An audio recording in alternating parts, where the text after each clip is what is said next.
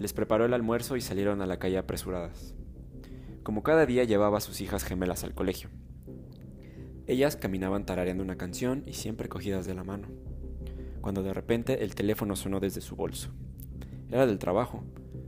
Respondió rápidamente y su interlocutor le pidió que acudiera de inmediato a la oficina. Había ocurrido algo grave. Así que decidió que las niñas continuaran solas. Conocían muy bien el camino. Las besó en la frente y emprendió la ruta de vuelta.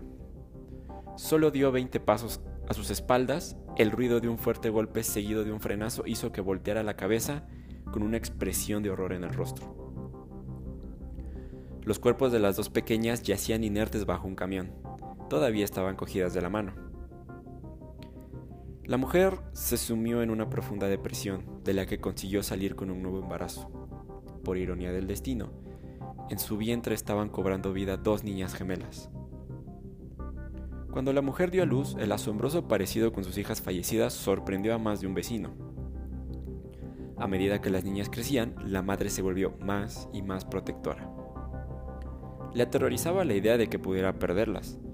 Un día, de camino al colegio, las hermanas se adelantaron y corrían ante la atenta mirada de la mujer. En cuanto pusieron un pie en el asfalto, una férrea mano las detuvo con brusquedad.